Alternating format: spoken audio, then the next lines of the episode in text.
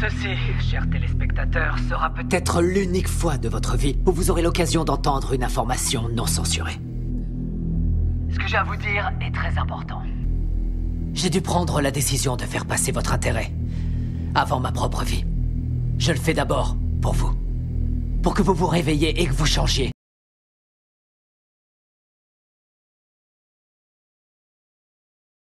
Lorsqu'un certificat de naissance est enregistré auprès du ministère américain du Commerce, le Trésor émettra un lien sur la valeur de la certification des naissances.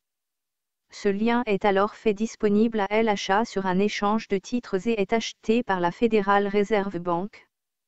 Cet achat devient alors l'autorité ou la garantie d'émettre des billets de la Réserve fédérale, que nous utilisons comme moyen d'échange. Le lien est détenu en fiducie pour la Réserve fédérale à la Depository Trust Corporation 55 Water Street à New York, à environ deux pâtés de maison de la rue de la Réserve fédérale. Ce processus crée un fardeau en ce que le tout capital personne morale mentionné sur le certificat de naissance est devenu une caution ou garant, une condition et obligation qui est automatiquement et sans le savoir supposée. Notre certificat de naissance est un certificat de sécurité sur le New York Stock Exchange. L'agence d'État qui reçoit l'origine record de naissance vivante conserve et délivre alors un autre certificat de naissance sous une forme différente où le nom du bébé est écrit en lettres majuscules. Cela crée une personne morale, par opposition à une personne naturelle en raison du passage en 1933 de HJR 192 le gouvernement a fait la promesse de payer toutes nos dettes. Alors pourquoi on nous oblige de payer?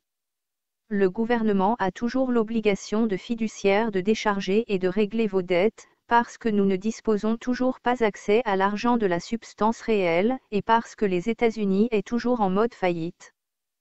HJR 192 n'a pas été abrogé le gouvernement a l'obligation de remplir et régler les dettes que nous pouvons encourir dans notre vie quotidienne. Oui, cela inclut les prêts hypothécaires, prêts automobiles, utilitaires, etc. En 1933, et avec HJR 192, ils ont pris tout l'or, tout le vrai argent, tous les biens, et institué à domaine éminent et les impôts fonciers barobliques divided titres fonciers, et mis en place l'impôt sur le revenu pour contrôler le travail du peuple.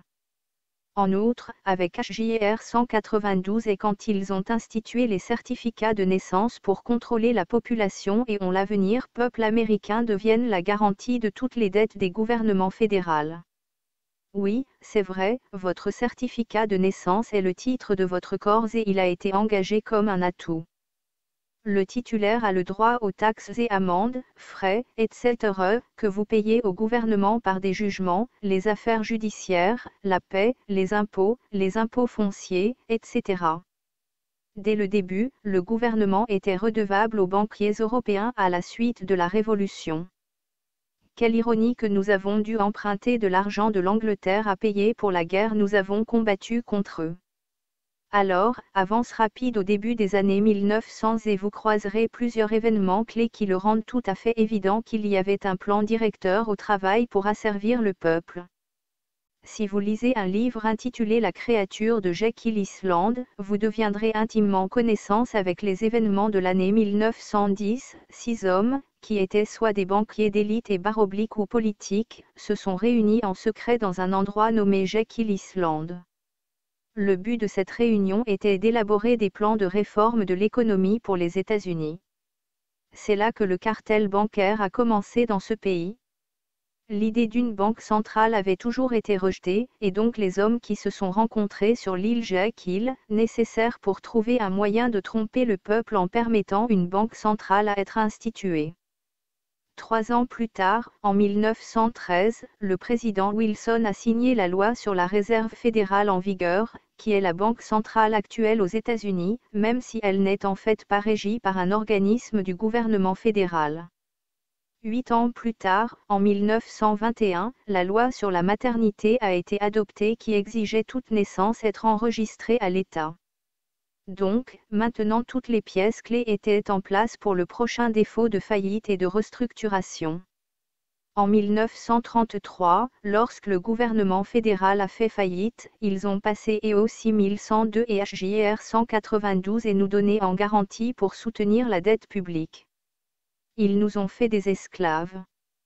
Mais ils ne pouvaient pas nous faire techniquement esclaves, parce que ce serait illégal. Alors, ils ont dû nous donner un remède. Alors, quel est l'HJR 192 Remedy? Il est que le gouvernement a l'obligation de remplir et régler les dettes que nous pouvons encourir dans notre vie quotidienne. Oui, cela inclut les prêts hypothécaires, prêts automobiles, utilitaires, etc. Mais attendez. N'a pas été HJR 192 abrogé? Techniquement, il n'y avait que les dispositions qui nous ont amenés à avoir pas d'argent de la substance existent encore et appliquées. En d'autres termes, nous ne retournerions pas à utiliser à nouveau argent réel, or barre oblique argent, et, par conséquent, la maxime de celui qui apporte l'obligation doit apporter le remède est toujours valable. Ainsi, le gouvernement a toujours l'obligation de fiduciaire de décharger et de régler vos dettes, parce que nous ne disposons toujours pas accès à l'argent de la substance réelle, et parce que les États-Unis est toujours en mode faillite. Ainsi, le secrétaire du Trésor est toujours le récepteur dans une faillite.